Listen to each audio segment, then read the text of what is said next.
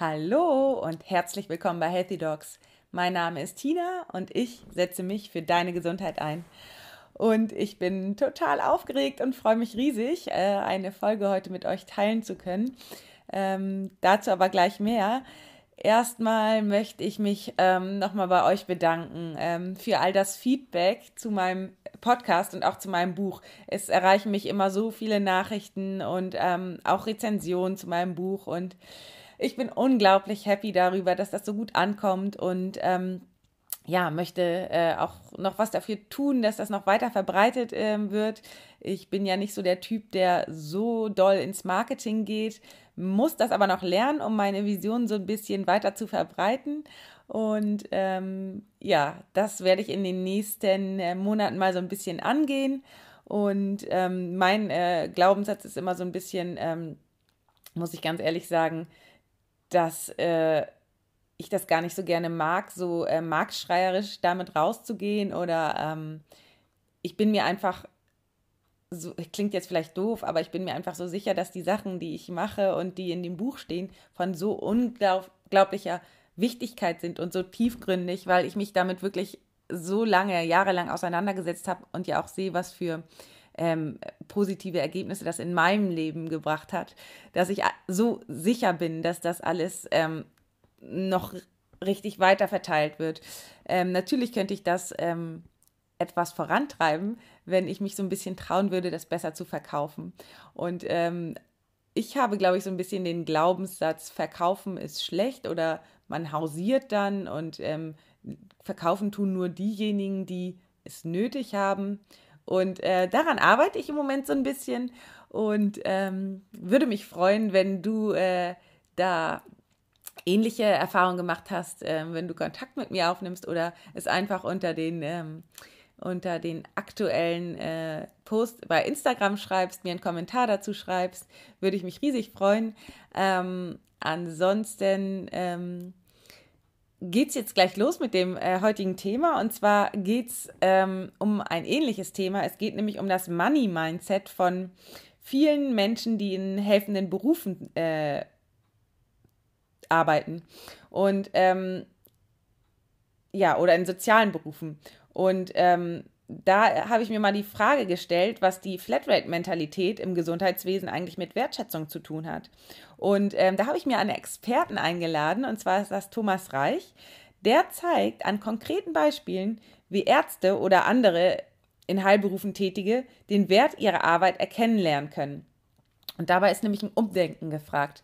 Viele sprechen ja gar nicht gern über Geld und es ist einfach wichtig, ähm, darüber zu sprechen und sich dessen bewusst zu werden. Genauso wie es nämlich ähm, wichtig ist, auch über Gesundheit zu sprechen und darauf zu gucken. Denn ähm, wo du deinen Fokus drauf legst, das ähm, kreierst du.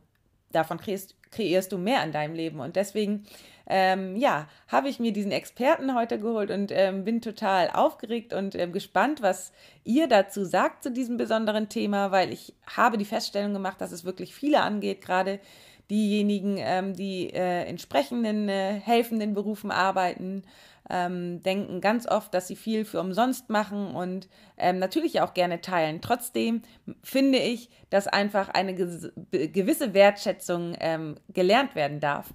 Und ja, genau, dafür habe ich mir den Experten eingeladen und jetzt schnacke ich nicht so viel, sondern es geht los. Viel Spaß beim Interview.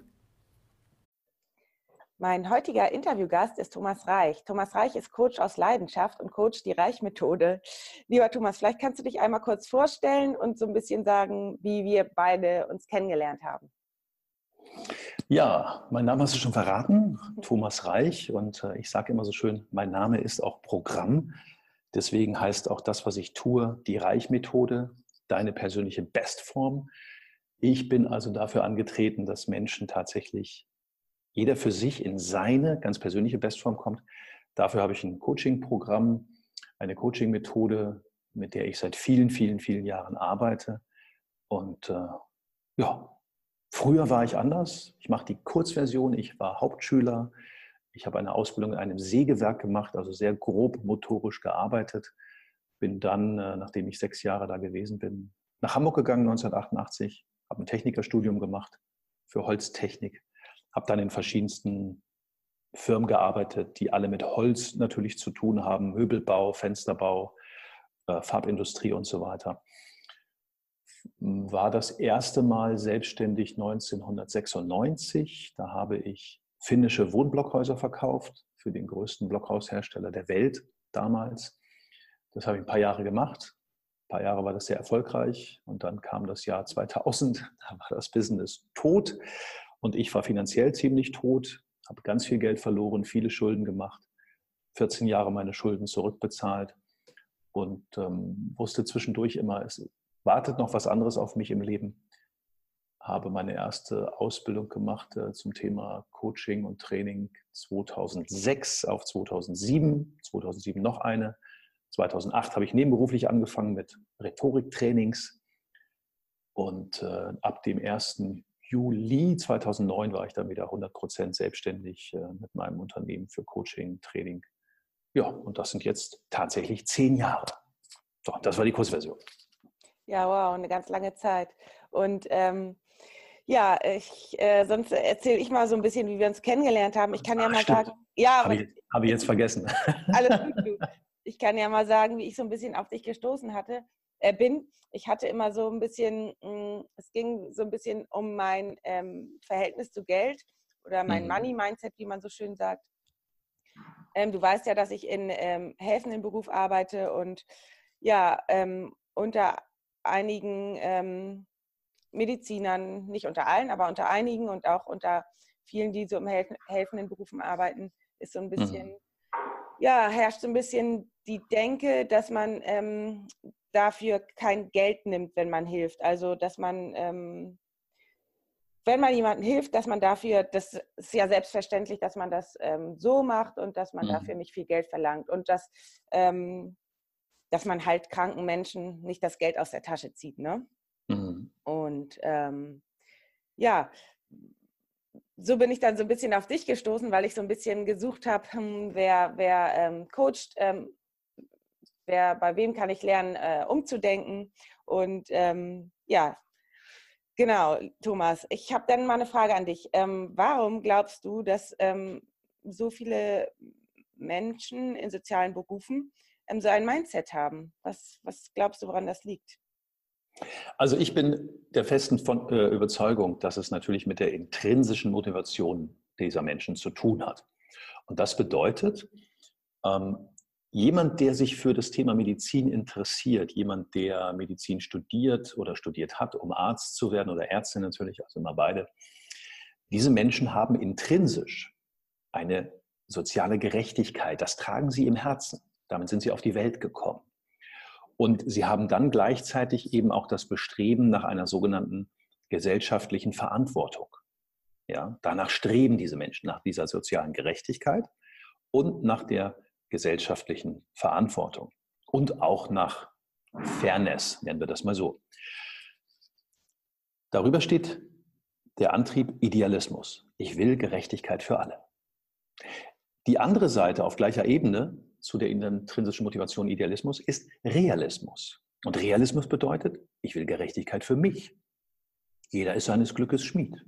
Das sind die Menschen, die Realismus in sich tragen. Jetzt gibt es natürlich auf dieser Ebene auch Ambivalenzen, dass Menschen beide Motivatoren in sich haben. Wie gesagt, bei den Ärzten tippe ich eben eher auf Idealismus und kann das auch beobachten. Auch bei dir habe ich es ja gesehen und gespürt und gehört. Ne? Hallo Thomas, habt einen Podcast gehört? Oh, irgendwie Money und Geld und was machen wir denn da? Was ist denn möglich? Und das steckt dahinter. Dann steckt natürlich auch dahinter eine Motivation intrinsisch von Harmoniebedürfnis. Diese Menschen die in den ärztlichen Berufen sind, wollen auch Harmonie. Die, sind, die wollen nicht kämpfen gegen irgendwen oder irgendwas. Die wollen wirklich Harmonie haben. Und auch das ist dann eine intrinsische Motivation, die, sage ich mal, nicht, ja, nicht, nicht zwingend dazu äh, herleitet, dass wir sagen, ich muss auch immer ganz viel Geld dafür bekommen. Weil die Menschen wollen nicht gewinnen, sie wollen immer eine Kooperation, sie wollen eine Gleichstellung, sie sind immer bereit für einen Kompromiss, harmoniebedürftige Menschen. Ja. Um, um mal ein ganz krasses Beispiel zu geben, Sport, Fußballer, ein Fußballer, ja, der kann und hat intrinsisch nicht Harmonie. Ein Fußballer hat intrinsisch Konkurrenzbedürfnis. Der will gewinnen. Punkt, nichts anderes. Ein Arzt will Harmonie für sich und den Patienten. Und daher kommt es, dass sie natürlich auch nicht darauf gepolt sind, ähm, ihre Leistung, sage ich mal, ich nehme jetzt mal das Wort gut bezahlt zu bekommen. Damit hängt es zusammen. Mhm, das verstehe ich. Ähm, jetzt ähm, ist das natürlich in den Köpfen vieler Ärzte, aber mhm. natürlich mhm. ja auch in den Köpfen von den ähm, Patienten, die kommen. Ähm, die wissen, der Arzt ähm, ist immer zur Stelle, macht immer alles für mich und äh, ähm, mhm. da besteht so eine Art Flatrate-Mentalität. Und mhm. das führt manchmal dazu, dass viele Ärzte und Pfleger über ihre Bedürfnisse hinausarbeiten und gar mhm. nicht mehr selber auf sich achten und mhm. ja, sich selbst so ein bisschen kaputt arbeiten. Ähm, ich finde, das hat auch äh, irgendwie was mit Wertschätzung zu tun. Ich finde, da fehlt so ein bisschen auf beiden Seiten die Wertschätzung. Ähm, also es wird zwar dafür, es wird zwar wertgeschätzt, es ist toll, wenn man viel und hart arbeitet und wenn man sich aufopfert, aber es wird nicht wertgeschätzt, das, was man tut oder für das, was man sich einsetzt. Ähm, ja. ja. es wird, also ich, ich, ich sage eher, das ist meine Beobachtung, ähm, es wird eher von dem, von dem Patienten, wobei ich jetzt nicht auf den Patienten einschlagen will, ähm, eher weniger vom Patienten wertgeschätzt. Der Arzt, die Ärztin hat ja lange Jahre studiert, hat ganz viel Geld in sich investiert, um überhaupt als Arzt arbeiten zu dürfen oder praktizieren zu dürfen. Und äh, der Patient ist natürlich oft der, das ist nicht böse gemeint, äh, der genau dieses hat, was du sagst. Flatrate-Mentalität, Geiz ist geil, alles für umsonst und so, das darf doch nicht viel kosten. Ich kriege doch heute alles hinterhergeschmissen im Leben. Ich kriege ein Auto für 99 Euro, einen Neuwagen, den ich irgendwie leasen oder finanzieren kann über 180 Jahre. Das hängt natürlich damit zusammen, dass es gesellschaftlich eben dieses Thema ist. Alles ist irgendwie billig und alles ist sofort verfügbar. Wichtig ist für Ärzte im Allgemeinen, Wichtig ist zu erkennen, was bringe ich wirklich meinem Patienten, was bekommt er oder sie von mir. Und wichtig ist auch, jedenfalls aus meiner Sicht, dem Patienten zu erklären, was ich als Arzt da wirklich tue. Das bedeutet, ich gebe ein Beispiel. Darf ich ein Beispiel geben? Gerne. Mhm. Okay. Stellen wir uns vor, oder sag du mir eine typische Krankheit, äh, die, die so, ja, die da ist, wo, womit, worunter die Patienten leiden. Gib du mir mal was vor. Ich gebe dir dann ein Beispiel dazu, wie man das rechnen kann. Zum Beispiel Rückenschmerzen. Rückenschmerzen, super Thema. Also Rückenschmerzen. Jetzt die Frage, ähm, tun wir mal so, du bist jetzt die Patientin und ich spiele jetzt mal den Arzt, ne? Dr. Ja. Reich. Würde mir auch gefallen, Dok ein Doktortitel. Ähm, dann kann ich natürlich sagen, liebe Tina, wie lange leiden Sie denn schon unter diesen Rückenschmerzen? Ja, das ähm, kommt ab und zu mal, aber jetzt ist es akut seit einigen Tagen, so seit zwei Tagen. Zwei Tage. Mhm. Und wie viel, wie, wie lange ist das schon im Vorfeld immer wieder gewesen, dass Sie das haben? Das naja, also eigentlich habe ich das schon, wenn man ganz ehrlich ist, habe ich das schon so immer mal wieder seit zehn Jahren. Genau. Und es geht natürlich darum, liebe Tina, dass wir hier ganz ehrlich zueinander sind. Also zehn Jahre. Und liebe Tina, wie lange können Sie denn nichts tun, wenn diese Rückenschmerzen Sie packen? Was ist dann noch möglich für Sie an dem Tag? Nee, gar nichts. Dann, ähm, gar nichts kann ich, kann ich nur noch gekrümmt gehen und ähm, kann nicht mehr arbeiten oder schlepp mich zur Arbeit. Ich gehe ja trotzdem noch zur Arbeit, mhm. aber ja, es ist beeinflusst, also beeinflusst mich stark und ich bin sehr gehandicapt. Sie können nichts mehr tun. Nee. Und liebe Tina, ich mache jetzt mal die Klammer auf hier in unserem Interview. Wir tun jetzt so in diesem Beispiel, dass du, liebe Tina, selbstständig bist. Ganz wichtig, okay? Ja. ja. Okay, also und jetzt ich wieder der Arzt. Ne? Äh, liebe Tina, Sie haben mir ja gesagt, äh, ich weiß das ja auch, wir kennen uns ja schon ein paar Jahre, äh, Sie sind selbstständig. Ja, genau, ich bin selbstständig und immer wenn ich diese Rückenschmerzen dann bekomme, dann ähm, bricht natürlich mein ganzes Geschäft ein. Genau. Und Sie haben ja auch verraten, also wir spielen ja jetzt ein bisschen das Interview hier für diesen Podcast. Äh, liebe Tina, Sie haben ja verraten, dass Sie einen Stundensatz haben in Ihrer Selbstständigkeit, den Sie auch brauchen von 100 Euro die Stunde. Habe ich das richtig in Erinnerung? Ja, genau, so ist das. Okay. Wenn Sie jetzt ausfallen den Tag, dann sind ja an dem Tag acht Arbeitsstunden für Sie weg. Ja. Und Sie haben an dem Tag einen Umsatzverlust von 800 Euro. Ist das richtig? Ja, so könnte man das sehen. Ja, so kann man das sehen. Ja. Und wie oft im Monat ist das denn vorgekommen, dass Sie wirklich diesen Ausfall haben? Oh, ähm, das müsste ich jetzt zurückrechnen. Wie oft im Monat ist das vorgekommen? Also vielleicht so zweimal im Monat. zweimal im Monat. Das heißt, wir haben zweimal leider den Verlust von 800 Euro, macht 1600 Euro im Monat. Jetzt machen wir es äh, mit dem kleinen einmal eins. Wir rechnen nicht zwölf Monate im Jahr, wir rechnen nur zehn, da wir ein bisschen Urlaub haben. Das heißt, Sie haben einen Verlust erlitten, aus dem Grund, dass Sie Rückenschmerzen haben, von 16.000 Euro pro Jahr. Und wenn wir jetzt sagen, Sie haben das schon zehn Jahre, dann können wir es mit 10 multiplizieren. Das heißt, wir kommen auf einen Verlust von 160.000 Euro. Krass. Mhm. Das ist krass. Das haben Sie sich wahrscheinlich, liebe Tina, noch nie so vorgerechnet. Ne? Nee, daran habe ich noch nie so gedacht. Genau. Ich kann Ihnen Folgendes sagen. Sie kommen zu mir in die Praxis, wir werden uns äh, Ihren Rücken anschauen und ich kann Ihnen sagen, dass Sie innerhalb von, jetzt weiß ich, dass Ärzte keine Heilversprechen machen dürfen, aber ich, ich, unterbreche jetzt mal an der Stelle, was ich euch sagen will oder dir auch sagen will und allen, die hier hinhören. Wichtig ist, dem Patienten vorzurechnen, in Zahlen, Daten, Fakten, was er wirklich an Geld auch verloren hat. Und das, was wir gerade gemacht haben, ich darf jetzt nicht sagen, ach, kommen Sie in meine Praxis, ich heile Sie innerhalb von einer halben Stunde. Das dürft ihr wahrscheinlich nicht tun als Arzt. Aber es geht darum, dass der, dass der Patient eben auch sehen darf, ach du Scheiße, boah, stimmt, ich habe das schon zehn Jahre. Und selbst wenn wir jetzt sagen, es ist nur einmal im Monat passiert, selbst wenn wir jetzt sagen, Tina, es sind nicht 100 Euro die Stunde, es sind nur 50 Euro die Stunde, dann kommen wir von, von 160, können wir das durch vier teilen, sind wir bei, bei 40.000, die weg sind. Das Blöde ist halt nur, dass der Patient sich selbst dafür keine Rechnung schreibt. Und deswegen ist es wichtig, als Arzt den Menschen das auch mal vorzurechnen, ihnen das klar zu machen. Oder nehmen wir noch das, darf ich noch eins hinterherpacken ja, für Angestellte? Ja. Der mhm. Patient ist angestellt. Ja, jetzt hat er, nehmen wir wieder dein Beispiel, zweimal im Monat fällt er oder sie aus, kann nicht ins Unternehmen. Was passiert denn heute in so einem Unternehmen? Was machen die Kollegen? Oh, die Tina, die ist schon wieder krank und so, die hat schon wieder Rücken. Wir müssen das alles hier mitmachen. Was denkt die sich? Zweimal im Monat einen Krankenschein. Das geht alles auf unseren Rücken. Wir müssen mehr arbeiten. Also schlechte Stimmung im Unternehmen. Ich sage jetzt mal im Extremfall irgendwie Mobbing ne, und so weiter und so fort. Irgendwann wird es dem Chef oder der Chefin zugetragen da müssen Sie was machen. Die hat jeden Monat, ist sie zwei Tage krank. Das geht schon das ganze Jahr so. Und, und wir müssen uns hier kaputt malochen. Ja, dann ist der Chef oder die Chefin irgendwann unter Druck und sagt, ja, liebe Tina, also wir müssen mal reden. Die anderen beschweren sich schon. Ich kann sie hier nicht mehr halten in der Firma. Jobverlust. Mhm. Jobverlust wegen Rückenschmerzen, die nicht weggehen. Mhm. Ja. Und auch da darf der Arzt, ich sage jetzt nicht, man muss ganz brutal vorgehen und, und ne, aber es ist der Punkt. Dahinter hängt sehr oft hinter Krankheiten hängt auch eine Existenz. Die Existenz des Patienten, der selbstständig ist, die Existenz des Patienten, der angestellt ist, weil er dann auch noch zu den Schmerzen die Angst bekommt, den Job zu verlieren. Und wenn diese Menschen, die dann Rückenschmerzen haben, auch noch oder eine andere, eine andere Krankheit, auch noch Familie dran haben, dann hängt der Haussegen richtig schief. Dann sind die immer mental extremst unter Druck. Und das darf man eben auch als Arzt, als Ärztin den Menschen einfach mal vorrechnen und sagen, schauen Sie, natürlich ist es jetzt so, dass die Kasse das bezahlt und Sie aus eigener Tasche nochmal das bezahlen.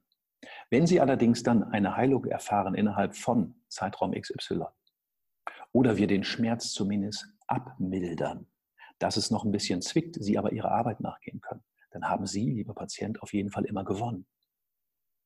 Ja, also man darf da wirklich so eine Bilanz ziehen. Mhm. Ja, es ist interessant, dass du das sagst. Ähm, vielen Dank dafür, äh, auch für die Beispiele. Ähm, über Geld wird ja allgemein nicht so gerne gesprochen und ich nee. glaube auch unter Ärzten nicht. Wie siehst du das, Thomas? Ähm, ich sehe das genauso. Ich, ich ähm, habe ja diesen wunderbaren Nachnamen Reich. Ich bin allerdings nicht reich geboren und meine Eltern hatten kein Geld. Die, die waren immer, äh, immer im roten Bereich auf dem Konto und so weiter. Das habe ich natürlich alles auch übernommen. Auch ich hatte bis zu meinem 49. Lebensjahr, ich habe zwar schon zwischendurch immer viel Geld verdient, habe aber dann eben durch ein bisschen Pech und, und äh, viele Umstände, die ich mir auch selbst erschaffen habe, Geld verloren. Über Geld wird nicht geredet. In Deutschland zumindest nicht. Aber jeder will ja wissen, wie viel hat wohl mein Nachbar? Ne, der hat ja schon wieder ein größeres Auto bestellt, die, da muss es ja gut laufen. Jeder will es wissen, aber keiner redet drüber. Mhm. Und ähm, das mag unter Ärzten ähnlich sein. Ähm, natürlich könnte man jetzt sagen, naja, der Allgemeinmediziner mit eigener Praxis verdient wahrscheinlich im Jahr so viel und der Facharzt für dies und jenes äh, verdient wahrscheinlich so viel und der angestellte Facharzt im Klinikum verdient wahrscheinlich so viel. Also da kennt man sicherlich unter den Ärzten ungefähr die Honorare, die da irgendwie im Jahr zustande kommen oder bei einem selbstständigen Zahnarzt. Trotzdem wissen wir auch nicht, wie gehen diese Menschen mit ihrem Geld um. Ja? Und ähm, es macht schon Sinn aus meiner Sicht, darüber zu reden. Also viel, viel offener in, in Deutschland oder auf der ganzen Welt auch über Geld zu reden. Denn wir reden über alles. Wir reden über das Wetter, wir reden über andere Leute. Ja? Und wir reden über das Thema, über das Thema Geld, das eben auch so bestimmend ist für ein Leben, zumindest hier in Europa, da eben auch alles irgendwo mit Geld bezahlt wird. Da spielt es keine Rolle, ob es Bargeld ist, ob wir mit EC-Karte bezahlen oder PayPal oder was es heute alles für Apps gibt, mit denen man elektronisch bezahlt. Geld ist ein ganz bestimmtes äh, und ein ganz, ganz wichtiger Teil des Lebens. Mhm. Und das ist auch, finde ich, hier ein springender Punkt. Wir sprechen auch, ähm, ja, als Ärzte oder in heilenden Berufen, heilenden Berufen eben ganz viel über die, ähm, das, was wir machen, um den Patienten gesund zu machen und so weiter und so fort. Ähm, aber es ist, wird eben ganz oft als Selbstverständlichkeit angesehen und der Wert dahinter eigentlich gar nicht so gesehen. Deswegen ist das Beispiel, was du gegeben hast, ganz, ganz schön, um sich das mal klar zu machen und von dieser Selbstverständlichkeit wegzukommen, dass, mhm. dass das eben einfach, ja, dass ein Arzt dafür da ist und dass das eben einfach von der Krankenkasse einfach übernommen wird und möglichst billig oder möglichst günstig ähm, das wieder heil gemacht wird, mhm. sage ich jetzt mal. Und, genau. Äh, deswegen finde ich das schön, dass du das sagst, dass man auch über das Geld sprechen darf oder beziehungsweise ähm, in dem Moment ist Geld für mich so eine Art Energieaustausch oder wie soll ich das sagen? Weil ich mit meinem ganzen Wissen und meinem ganzen ähm, Know-how und meiner ganzen Energie in dem Moment dafür aufkomme, ähm, für den Patienten, den Patienten wieder gesund äh, zu, also den mhm. Patienten gesund mhm. zu machen, läuft das dann als Energieaustausch. Und ähm, finde ich, ist es oder ist es für mich auch eine Art Wertschätzung dann, ähm, nicht einfach so behandelt zu werden. Ja, ist ja selbstverständlich. Ja, ja, ähm, ja. also und es ist ja auch so, ganz kurz zu dem Thema Energieausgleich, ne, so kann man das natürlich auch nennen, das ist, äh, finde ich gut. Nehmen wir wieder das Beispiel vorhin, was wir für dich hatten, zwei Tage, zehn Jahre, 100 Euro die Stunde, 800 am Tag, zweimal die Woche, 1600 ähm, pro Jahr, bei nur zehn Monaten gerechnet, zehn Jahre, 160.000. Es geht ja jetzt nicht darum, dass der Arzt dann sagt, schauen Sie mal, Sie haben in den letzten zehn Jahren, liebe Tina, haben Sie 160.000 Euro verloren oh ja, krass, das ist ja wirklich, boah, da bin ich gar nicht drauf gekommen, das stimmt. Äh, ja, das Geld habe ich nicht. Ja, und deswegen zahlen Sie mir jetzt bitte 160.000 Euro, damit ich Sie heile. Darum geht es ja nicht. Nee, nee, ich weiß. Darum geht es nicht. Aber dass man natürlich sagt, schauen Sie, es könnte passieren, dass auf Sie nochmal eine, ein zusätzlicher Aufwand kommt für eine Behandlung von 1600 Euro. Und dann ist genau dieses Thema mit der Vergleichszahl da, dass der Patient sieht, boah, die letzten zehn Jahre 160.000 verloren. Wenn ich jetzt nochmal 1.600 Euro selber in die Hand nehme, dass ich geheilt werde, dann ist das mal gerade ein Prozent. Ja, und das ist die Vergleichszahl. Das heißt, der Preis, den der Kunde für etwas bezahlt oder der Patient für etwas bezahlt, ist natürlich immer noch deutlich geringer als der Gegenwert, den er bekommt. Mhm. Denn wenn du von den Rückenschmerzen, Rückenschmerzen geheilt bist und die nächsten zehn Jahre keine Rückenschmerzen mehr hast, hast du automatisch 160.000 Euro mehr verdient in den nächsten zehn Jahren. Ja, wir gucken erst in die Vergangenheit, was habe ich nicht bekommen, dann wird der Schmerz geheilt, Rückenschmerzen sind weg und automatisch weiß ich, dass ich für die nächsten zehn Jahre diese 160.000, die ich vorher verloren habe, einnehme. Mhm. Ja. Mhm. Darum geht es. Mhm. Das verstehe ich. Das verstehe ich. Ähm, ich habe manchmal das Gefühl, dass ähm, hm, Patienten, die ähm, äh, wissen um die Wertigkeit ähm, einer Behandlung und ähm, auch ähm, ja, bereit sind, ähm, in sich selbst zu investieren und in ihre mhm. Gesundheit mhm. zu investieren, auch schneller gesund werden. Ja, richtig. Mhm. Das ist, ähm, das ist so. Also Menschen, die verstehen, Patienten, die verstehen, es sind keine Kosten, keine Kosten, sondern es ist eine Investition in mich selbst in meine Gesundheit, in meine Vorsorge. Ja? Und ähm, auch da einfach die Sinne zu schärfen und das eben auch als, als Ärzte immer wieder anzusprechen bei den Patienten, die Sinne zu schärfen. Schauen Sie, es macht viel mehr Sinn, in gesunde Nahrung zu investieren, als in Zigaretten im Übermaß. Es macht viel mehr Sinn, in gesunde Nahrung zu investieren, in Beweglichkeit zu investieren, ähm, als äh, ständig das neueste Outfit zu haben oder so. Ja, oder als in Tabletten zu investieren. Oder in Tabletten zu investieren. Ja, genau. Da, da ist nämlich das große Thema Eigenverantwortung, ne? wo es ansetzt. Ja. Das setzt schon von eben halt vor der Krankheit an. Es ist genau das, was du sagst. Es macht viel mehr Sinn, in die in die eigene Fitness oder in die eigene ähm, Prävention oder in, einfach in die mhm. eigene Ernährung zu investieren, als später in die Reparatur und sich Tabletten ähm, zu kaufen oder was auch immer. Absolut, ja. absolut. Das ist diese, dieses Thema Eigenverantwortung ist eines meiner Lieblingsthemen. Eigenverantwortung oder Schrägstrich Selbstverantwortung und zwar zu 100 Prozent. Weißt du, äh, ich bin ja jetzt ein paar Tage länger auf der Welt als du, liebe Tina. Und ähm, früher gab es ja tatsächlich auch im Kino, ich weiß gar nicht, ob es das heute noch gibt, im Kino gab es dann äh, Fernseh, also hier Kinowerbung mit, mit Zigarettenwerbung und so Marlboro und so. Da ist der Cowboy dann irgendwie da durch die Prärie geritten und hat sich am Lagerfeuer eine Marlboro angesteckt. Mhm. Und ähm, es kann ja nicht sein, dass wenn jemand Zigaretten herstellt, jemand kauft sie, erkrankt daran Gut, in Amerika ist das vielleicht möglich, dann irgendwie die, die Firma zu verklagen, aber es ist halt eine Eigenverantwortung. Und heute steht ja auf den Zigarettenschachteln drauf, wenn man die sieht an der Supermarktkasse, äh, kann zu, zum Herztod führen oder zu Impotenz oder äh, zu, was, zu Krebs oder so. Ne? Und dann gibt es so einen schönen Witz, da stehen Männer dann an der Kasse, sehen die, sehen die Zigaretten und sagen, guck mal hier, davon kannst du Herztod kriegen, bei denen wirst du impotent und bei denen kriegst du Krebs. Ja, du, dann nehme ich lieber die mit dem Krebs statt die mit Impotenz. Ja. ja. Und das ist dieses Thema. Wir, wir wissen, die Menschen in der heutigen Zeit, wir schreiben das Jahr 2019, wir wissen alles. Wir mhm. wissen alles. Und wenn wir etwas nicht wissen, dann googeln wir das und haben in zwei Minuten ein Ergebnis. Das mache ich heute aus der Hosentasche. Das kann ich an jedem Ort der Welt machen, wo ich Internetzugang habe. Mhm. Nur Wissen nützt nichts, wenn wir es nicht auch praktisch anwenden. Wissen heißt nicht können. Und von daher ist es ganz wichtig für euch Ärzte, immer wieder daran zu appellieren, an die Eigenverantwortung, an die Selbstverantwortung, an die Prävention. Ja? Lieber vorher was tun, als wenn das Kind in den Brunnen gefallen ist. Mhm. Aber eben nicht die äh, Zigarettenindustrie oder die Lebensmittelindustrie oder sonstige Industrien dafür verantwortlich machen, dass es den Menschen schlecht geht. Nö, ich kann nicht entscheiden, kaufe ich das Zeug oder kaufe ich das nicht ist meine Entscheidung. Mhm. Apropos Entscheidung, Thomas, bei dir habe ich gelernt, äh, wie wichtig es ist, eine Entscheidung zu treffen. Und äh, vor allen Dingen mein Lieblingsspruch habe ich auch von dir: Buy a ticket, dream big, never return. Ja. Ja, äh, vielleicht kannst du dazu noch mal kurz was sagen, weil das finde ich irgendwie so cool. Mhm. Also, das ist für mich, für mich, Thomas Reich, die einfachste Erfolgsformel der Welt.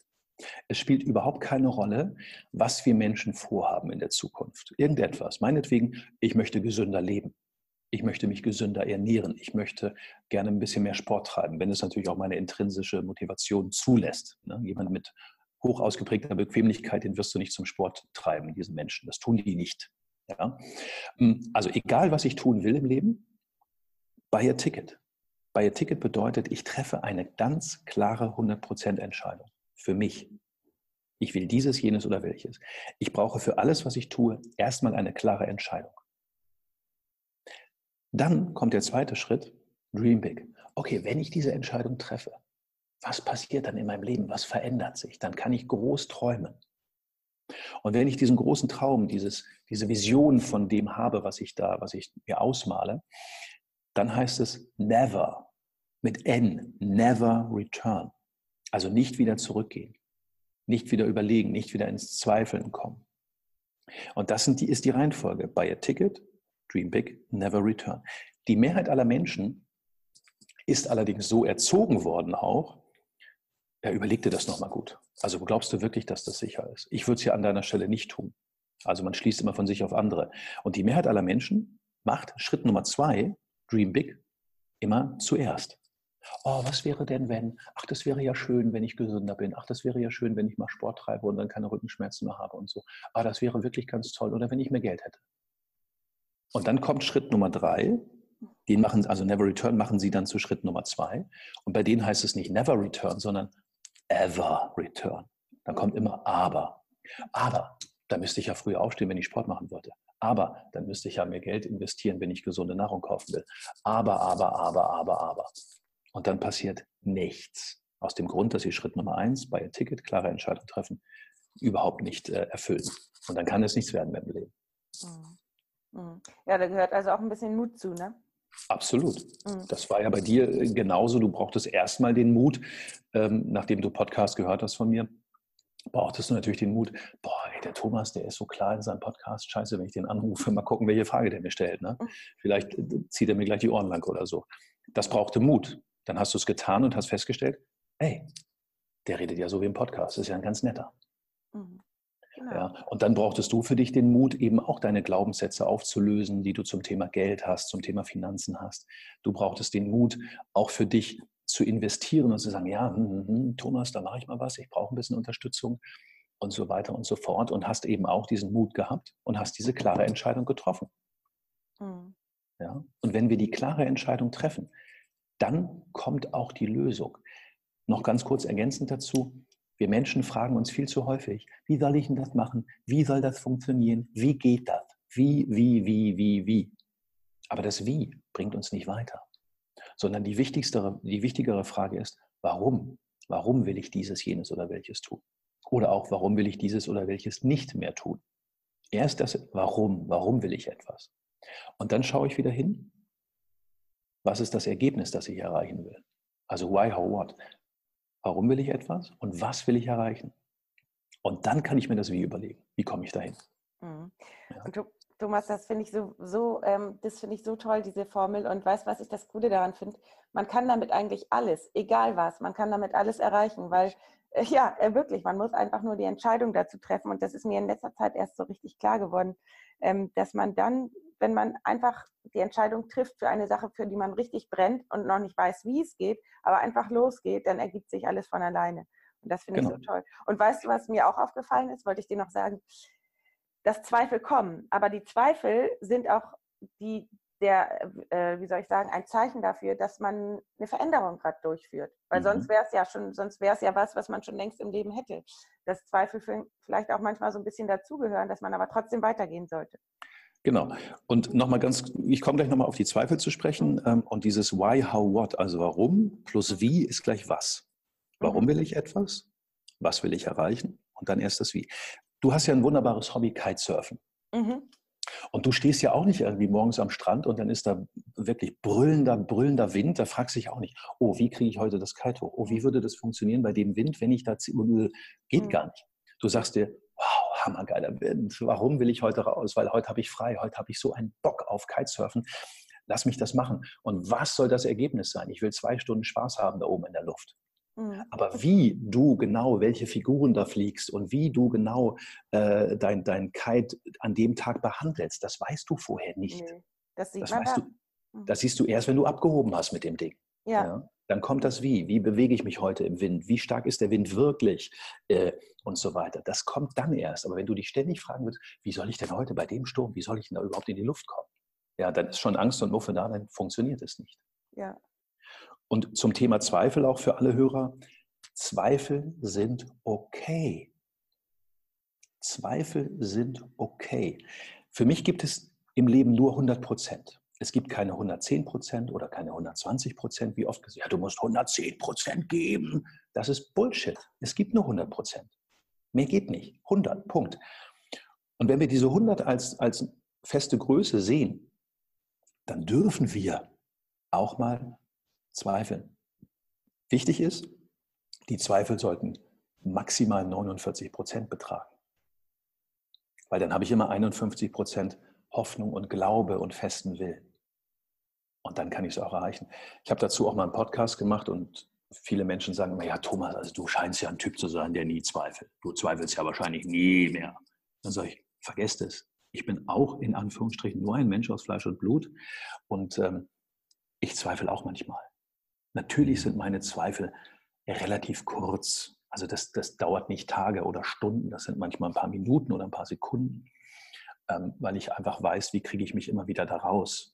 Ja? Was kann ich tun, dass ich mich sofort wieder auf die andere Linie bewege, dass ich sofort wieder ähm, so denke, wie ich denken will. Aber Zweifel sind okay. Wir müssen uns nicht geißeln. Wir Menschen, äh, ab und zu habe ich Zweifel, jetzt bin ich wieder ein Verlierer. Oh, jetzt bin ich wieder ein Loser. Nö. Zweifel kommen. Das ist dann auch irgendwo, was du sagtest, da werden wir auch ein bisschen geschützt. Da dürfen ein paar Ängste mal kurz hochkommen. Genauso wie du, wenn du morgens am Strand stehst, dann wirst du irgendwo dieses Gefühl haben, nee, nee, nee, nee, nee. Also geiler Wind, aber der ist heute so tückisch, das könnte echt böse enden. Also heute lasse ich es bleiben. Oder ich warte noch eine Stunde, bis er ein bisschen abflaut. Mhm. Ja? Das ist wichtig. Aber wir dürfen uns viel mehr darauf verlassen, dass wir immer die Dinge sehen, die wir schon geschafft haben im Leben. Wo sind wir weitergekommen? Mhm. Ja. Äh, vielen Dank, Thomas. Äh, ich habe noch mal äh, drei letzte Fragen für dich. Ich glaube, drei sind es ja. ungefähr um und bei. Ähm, was ist Geld für dich? Oh, Geld ist für mich was ganz, ganz Schönes. Geld ist für mich etwas, womit ich mir ja viele schöne Bonusse, ist das die Mehrzahl von Bonus, Bonusse? Weiß ich jetzt auch nicht. Damit kann ich mir viele schöne Bonusdinge im Leben erlauben. Geld ist für mich auch Antrieb, Geld ist für mich äh, viel, viel mehr als Mittel zum Zweck. Geld ist für mich auch äh, mehr als ein Tauschmittel. Und äh, ja, Geld macht das Leben leichter. Weil es geht, es, nicht es geht, es dreht sich fast bei jedem Menschen jeden Tag auch alles irgendwie um das Thema Geld. Kann ich mir dieses oder jenes erlauben? Kann ich mir jetzt den, den, den sagen wir mal, den, den Lachs kaufen äh, aus Norwegen, wirklich beim, beim Fischhändler meiner Wahl, wo ich weiß, da lege ich, ich habe jetzt keine Ahnung, was ein Kilo Lachs oder so für einen Preis hat, aber kaufe ich mir den Lachs beim Fischhändler, wo ich weiß, dieser Lachs ist wirklich äh, äh qualitativ sehr hochwertig oder kaufe ich den Lachs irgendwie beim, beim Discounter für 79 Cent irgendwie so eine Packung wo ich schon, wo ich schon ahnen müsste, das kann keine gute Qualität sein. Und das kann ich natürlich machen, wenn ich mehr Geld zur Verfügung habe und wenn ich Geld liebe, wenn ich Geld mag. Mhm. Ja, also Geld ist für mich äh, wichtig. Ich habe früher keins gehabt. Da hat sich auch alles um Geld gedreht, weil ich keins hatte, weil ich immer Schulden hatte bis zu meinem 49. Lebensjahr. Und äh, da dreht sich auch alles um Geld. Ja, aber dann zieht es einem Energie. Und wenn ich mehr davon habe, und wenn ich Geld auch mag und auch ähm, ja, bewusst darüber rede, ganz offen, dann kommt es auch viel lieber zu mir. Wenn ich es verteufel, dann kommt es ja nicht. Das ist ja so wie mit Freunden. Wenn ich immer schlecht über Freunde denke oder andere Menschen denke, dann müssen wir uns nicht wundern, dass sie sich alle von uns fernhalten. Mhm. Weil bei dem ist immer schlechte Energie. Ne? So, mhm. wenn ich aber Geld mag, dann kommt es auch viel lieber zu mir. Mhm. Und weißt du, was ich daran so gut finde? Das ist mit Gesundheit genau das Gleiche. Wenn ich Gesundheit Exakt. mag und ähm, äh, über Gesundheit spreche und ähm, in Gesundheit denke und so weiter, dann kommt auch Gesundheit zu mir. Und, und viele machen das Gegenteil. Die denken in Krankheit, denken an. Krankheiten, denken in Nebenwirkungen und dann mhm. ziehen sie Krankheit an. Genau, genau. Das ist eigentlich so eine, also finde ich so einen schönen, äh, also überschneidet sich ja ein bisschen. Mhm. Richtig. Ja. Ähm, Thomas, äh, wer ist reich? Jeder. Also jeder ist reich, denn wir dürfen uns reich fühlen mit, mit, äh, mit uns selbst. Es ist natürlich ganz, ganz wichtig, äh, Tina, dass wir auch verstehen, und das kennst du, ich habe da ein Kapitel gemacht in meinem Kaltduscherbuch, äh, du bist dein Lottogewinn. Also viele Menschen wollen immer, wollen immer gerne äh, im Lotto gewinnen. Ne? Ach, wenn ich im Lotto gewinnen würde, ein paar Millionen, dann ist mein Leben besser. Nee, wenn ich mich innerlich nicht reich fühle, wenn ich meine inneren Themen nicht geklärt habe, dann kann ich im Außen noch so viel Geld besitzen. Dann werde ich nicht glücklich. Und von daher ist jeder reich, jeder wird reich geboren, mit 100% Selbstbewusstsein, mit seiner intrinsischen Motivation. Ich sage auch, ähm, niemand hat Schwächen. Ich kriege immer Pickel am Hals, wenn die Leute, ja, ich habe hier und da eine Schwäche. Ich sage, nein, hast du nicht. Du hast keine Schwäche, wenn du Bequemlichkeit intrinsisch hast. Dann hast du nicht die Schwäche, dass du zu faul bist für Sport. Du bist bequem. Das ist in Ordnung. Ja? Ähm, oder jemand, der, der ähm, idealistisch ist, das ist auch keine Schwäche. Ja, der gibt immer alles für andere. Ja, wir brauchen auch solche Menschen, die alles für andere geben. Ja, wenn wir nur Realisten hätten, die nur Gerechtigkeit für sich wollen, dann hätten wir alle solche Typen wie den US-Präsidenten. Alles für mich, alles für mich, alles für mich, ne? Trump first ne? und so weiter. Dann geht es nicht gut aus. Also jeder ist reich und jeder Mensch darf mal in sich reinspüren, was kann ich alles gut? Was habe ich alles schon auch für andere Menschen getan? Was habe ich auch für mich selber getan? Und wenn wir uns nicht selber innerlich reich fühlen, werden wir im Außen auch nie reich. Und ganz wichtig, ähm, ganz wichtig ist auch, dass Reichtum immer eine eigene Messgröße ist. Es gibt Menschen, die fühlen sich mit 500 Euro, die sie im Monat verdienen, wahnsinnig reich. Und andere sagen, boah, 500 im Monat komme ich nicht mit aus, ich brauche 500 die Woche oder 500 am Tag. Also das darf jeder für sich entscheiden. Aber Reichtum hat für mich nichts mit, mit einem Kontostand zu tun. Mhm. Das ähm, hast du schön gesagt, das finde ich toll. ja. Und das Schöne ist, wir haben die Fragen nicht, aber ich wusste nicht, was du mich fragst. Also, ja, ja. Gefällt. Schöne Frage. ähm, ja, ich, ähm, es gibt auch Menschen, die, was mir dazu eingefallen ist, es gibt auch Menschen, die brauchen oder möchten gar nicht so viel Geld und, und empfinden den Reichtum in der Natur zum Beispiel, weil letztendlich, wenn man mal so ganz ehrlich ist, wenn wir rausgucken vor der Tür, ist alles vorhanden. Ne? In der Natur ist so ein ja. Reichtum und da kann man sagen, jeder Mensch ist reich. Wir könnten, mhm. also ich meine, der ganze, ganze Strand, der ganze, das ganze, der ganze Wald ist alles da, ist alles, von mhm. daher ist überall Reichtum, Fülle, mhm. natürliche Fülle vorhanden. Ne? Kann man jetzt mal so sehen. Du weißt ja, dass ich eher so ein Typ bin, dass ich mir, wenn dann, ähm, dass ich Geld einsetzen würde, dafür die Natur zu schützen und ähm, nicht mhm. mir noch das nächste oder nächste zu kaufen. Deswegen war, das war auch immer so ein Konflikt bei mir, weswegen ich immer gedacht habe, hm, ich kann auch nicht noch. Aber wenn ich sozusagen mehr Geld verdiene, kann ich das ja für tolle Projekte einsetzen, die äh, genau. der Umwelt was bringen und die ja uns allen Menschen was bringen. Und das ist so ein, so ein Ding, weswegen ich mich auch dafür entschieden habe, daran zu arbeiten naja, äh, deswegen, ähm, da hast du ganz recht, für jeden ist was anderes Reichtum. Und das finde ich mhm. eben so schön. Es muss nicht alles bei jedem das Gleiche sein. Genau. Und ja. ganz wichtig ist auch, ähm, das noch kurz ergänzend, Geld, ich habe viele Jahre selber gedacht, Geld ist ungerecht verteilt auf der Welt. Und dann bin ich vor einigen Jahren darauf gekommen, dass ich dachte, nee, das Geld ist nicht ungerecht verteilt, das Geld ist so verteilt, wie Menschen es für sich auch haben wollen und anziehen. Es ist ja über die, über die gesamte Welt alles da. Was du gesagt hast, ist genug weiter, es ist Fülle da. Und es ist auch genug Geld vorhanden. Und das Geld, jedenfalls aus meiner Sicht, ist so verteilt, wie die Menschen es auch haben wollen. Also wenn jemand kein Geld hat, sich aber dann auf der anderen Seite wieder wünscht, na, ich hätte ja gerne mehr, ich hätte ja gerne mehr, ich hätte ja auch gerne mehr Geld, der andere hat ja auch mehr Geld. Ja, dann ist natürlich klar, dass dieser Mensch bei sich selber beginnen sollte, um klarer zu denken, mal ein Ziel zu haben, anders über Geld zu, zu denken, damit es auch wirklich zu ihm kommt. Mhm. Ja, das, also ungerechte Verteilung ist nicht da. Das sieht im ersten Moment immer so aus, aber es ist so verteilt, wie die Menschen das Geld für sich anziehen und haben wollen. Mhm. Würdest du sagen, es, ähm, erst kommt das Gefühl, dass man sich reich fühlt oder in Fülle fühlt, dass man ein inneres ähm, Gefühl von Reichtum hat und dann, wenn man dieses Gefühl schon im Innen spürt, dann kommt alles im Außen? Absolut. Ja, es gibt keine andere Reihenfolge. Mhm. Erst im Inneren und dann im Äußeren. Ja.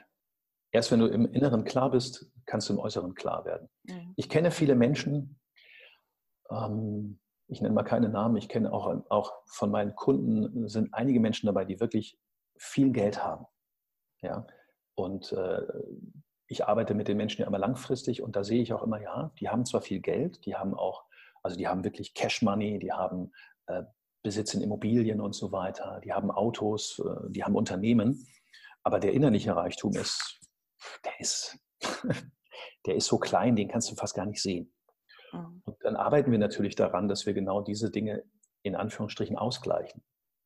dass die Menschen wissen, ja, der innere Reichtum ist viel wichtiger als der äußere. Beides zu haben, ist im Grunde die super Kombination.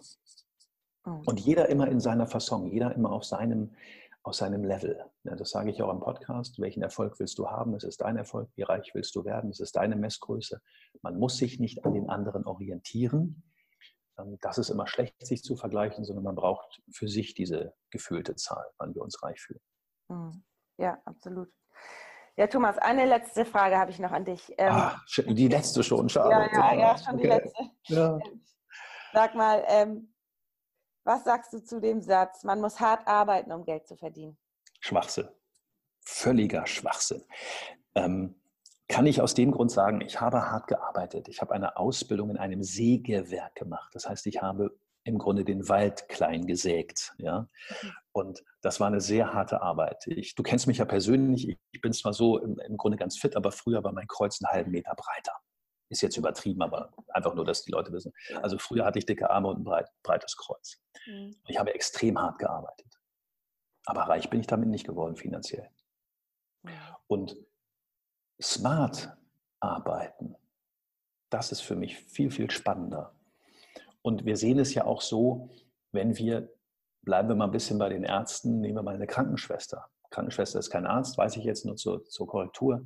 Ähm, aber eine Krankenschwester ist auch hart am Arbeiten. Schichtdienst, ähm, wirklich permanent unter Stress, permanent unter Druck in so einem Krankenhaus.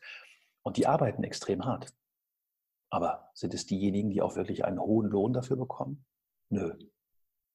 Jetzt könnte man sagen, und das ist ja das, was die Menschen immer tun, naja, guck mal, die Formel-1-Fahrer, ne, die fahren einmal oder alle 14 Tage, fahren die zwei Stunden Auto, äh, machen ein Autorennen und ähm, kriegen Millionen dafür pro Jahr. Das stimmt. Das sieht auf den ersten Blick so simpel aus, was sie tun.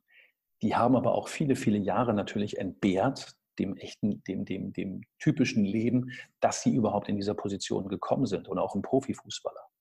Ja? Mhm. Bevor jemand wirklich Profifußballer ist, hat er 15 Jahre gegen den Ball getreten jeden Tag und hat sich entbehrt für viele Dinge. Und der Profifußballer wird natürlich letztendlich für das Tor bezahlt, weil er einen hohen Wert wieder schafft. Ne, für den Fußballverein, für das mhm. Unternehmen und so weiter. Und bei der Krankenschwester wird das natürlich nicht gesehen. Also wir wissen schon, die heilende Berufe Ärzte, Krankenschwester, alles was dazugehört, kriegen aus meiner Sicht alle zu wenig Geld, aber das hat wieder mit dem Ursprung oder mit dem Anfang unseres Interviews zu tun. Ähm, es dürfen auch alle lernen, das mal anders zu berechnen und den, den Patienten auch anders zu zeigen. Mhm. Ja. Aber hart arbeiten führt nicht dazu, äh, viel Geld zu verdienen oder reich zu werden. Was nicht bedeutet, das muss ich noch dazu sagen, was nicht bedeutet, äh, dass alles ganz easy ist. Wir setzen uns die rosa-rote Brille auf, wir lassen noch ein bisschen Engelstaub vom Himmel fallen, setzen uns in die Ecke und wünschen uns, alles wird gut. Ich arbeite viel, ich arbeite sehr viel. Ähm, aber für mich fühlt sich das nicht wie Arbeit an. Für mich ist das wie ein, wie ein Hobby. Ich meine, wir kennen uns ja auch persönlich. Du, hast, du warst auch schon mal bei Meet and Greet, beim Jahrescoaching und so dabei. Das ist alles wirklich, da ist, geht viel Zeit rein. Das ist viel Aufwand. Das ist viel, viel Herzblut. Und das ist immer da sein. Das ist immer aufmerksam sein. Und, ähm, aber es ist nicht hart für mich. Ja? ja, ja. Das ist der Punkt. Es ist smart. Ja, das verstehe Aber ich investiere viel Zeit, genauso wie der Profifußballer viel Zeit investiert, genauso wie der, wie der Formel-1-Fahrer viel Zeit investiert, genauso wie ein Kitesurf-Weltmeister viel Zeit investiert zu trainieren. Und mhm. genauso wie, wie es ist mit Ärzten, die viel, viel, viel, viel Zeit investieren, bevor sie überhaupt, ich sag mal so, an den Patienten ran dürfen. Da sind ja schon mal locker, äh, wie lange dauert ein Medizinstudium? Minimum sechs, fünf, sechs, sechs Jahre. Jahre. Sechs Jahre. So sechs Jahre. Vorbereitend, brauchst du Abitur etc. pp. Machst du. Praktikas zwischendurch und, und alles Mögliche. Also bis du wirklich mal äh, an den Patienten rankommst und ein Rezept ausstellen darfst, sind ja locker. Nehmen wir die Schule weg, aber mit, mit ähm, Studium, mit Praktikas etc. pp. sind doch locker zehn Jahre vorbei. Ja, so. Und, mhm. und, das ist der Punkt. Und auch ein Arzt oder alle, die da sind, arbeiten, stecken ganz viel Zeit da rein. Und das ist äh, wichtig. Aber wir dürfen es eben auch mehr als, ja, als Lebensaufgabe sehen, was wir da tun. Mhm. Also jemand, der nicht wirklich heilen will, jemand, der kein Interesse an Menschen hat, der sollte die Finger weglassen von Medizin und, und von, von heilenden Berufen. Mhm. Ja. ja. Dafür bist du ja Experte, den, äh, bei den äh, Leuten das Potenzial zu erkennen und auch ja. rauszukitzeln und ja, die Leidenschaft bei den Menschen ähm, zu entfachen. Und ja, ja Thomas, äh, wo finden dich denn meine Hörer, wenn der eine oder andere jetzt ähm, vielleicht Interesse hat, dich mal persönlich kennenzulernen oder vielleicht auch dich anrufen möchte, so ich das damals einfach getan habe? Ja, ich bin, da, ich bin da ja immer ganz, ganz offen. Also wenn mich jemand anrufen will, dann darf er das tun. Und da sage ich ja auch in meinem eigenen Podcast immer meine Telefonnummer. Mhm. Und die findet natürlich hier auch jeder in den Show Notes. Ja, dann mhm. Äh, können wir unten reinschreiben. Ja, genau. Wenn, mich jemand, wenn mir jemand eine E-Mail schreiben kann, kann er das auch tun. thomas.thomas-reich.com können wir auch in die Show Notes reinpacken. Also jeder darf mich anrufen, jeder darf mich äh, anschreiben. Und äh, wenn jemand sagt, oh, ich würde auch mir auch gerne noch den einen oder anderen Podcast anhören vom Thomas, ich habe mittlerweile weit über 800 Podcast-Sendungen gesprochen. Können die Menschen das auch tun? Ähm, die-reich-methode.lipsin.com können wir auch in die Shownotes packen. Dann finden mich die Menschen. Und persönlich bin ich anzutreffen am Wasser. Ich liebe das Wasser. Und ich wohne in Hamburg-Blankenese am Strandweg mit direktem Elbblick. Gucke ich auch jetzt drauf. Die letzten Tage könnte man so wahrscheinlich sogar über der, über der Elbe hier ganz gut kitesurfen, weil wir wahnsinnig viel Wind haben. Und äh, da bin ich zu finden. Du warst ja auch schon, du kennst es ja, du warst ja schon hier. Ja, genau, sehr schön. Mhm. Also jeder ist willkommen, keine Angst, einfach anrufen. Ich beiß niemanden und äh, ich habe immer, also die, die Menschen sind, das kann ich wirklich sagen, ohne dass ich übertreibe, aber wenn jemand mit mir spricht, egal ob es fünf Minuten sind, zehn Minuten oder eine Viertelstunde, die Menschen sind hinterher gefühlt reicher als vorher. Das kann ich wirklich sagen. Ja, super. Und deine Internetseite heißt ähm, doch www.die-reich-methode.com, ne? Nee, meine Internetseite ist noch einfacher. Da finden also. Sie äh, www.thomas-reich. Okay, alles klar. Gut. Alles klar. Super, das äh, schreibe ich alles in die Shownotes. Wunderbar. Ja, Thomas, dann vielen Dank fürs Gespräch. Und sehr gerne. Äh, hat mich sehr gefreut. Ich, ich habe viel dazu gelernt. Wunderbar, vielen Dank. Wie immer hoffe ich sehr, dass äh, dir dieses Interview gefallen hat. Und wenn ja, dann würde ich mich riesig freuen, wenn du es teilst mit Freunden und Bekannten. Und ähm, außerdem, wenn du keine Folge mehr verpassen willst, kannst du auf Abonnieren klicken. Und ähm, wenn du mehr über das Thema Gesundheit erfahren möchtest und noch äh, erfahren möchtest, was ich persönlich für meine Gesundheit tue und getan habe, dann ähm, ja, äh, gibt es ein Buch, das ich geschrieben habe, das heißt Intuitiv gesund, werde dein eigener innerer Arzt. Ähm, das kann man äh, käuflich erwerben bei, äh, auf meiner Internetseite oder einfach ähm, bei Amazon. Und ähm, wenn du mit mir in Kontakt treten willst, dann kannst du auch über die Internetseite mit mir in Kontakt treten.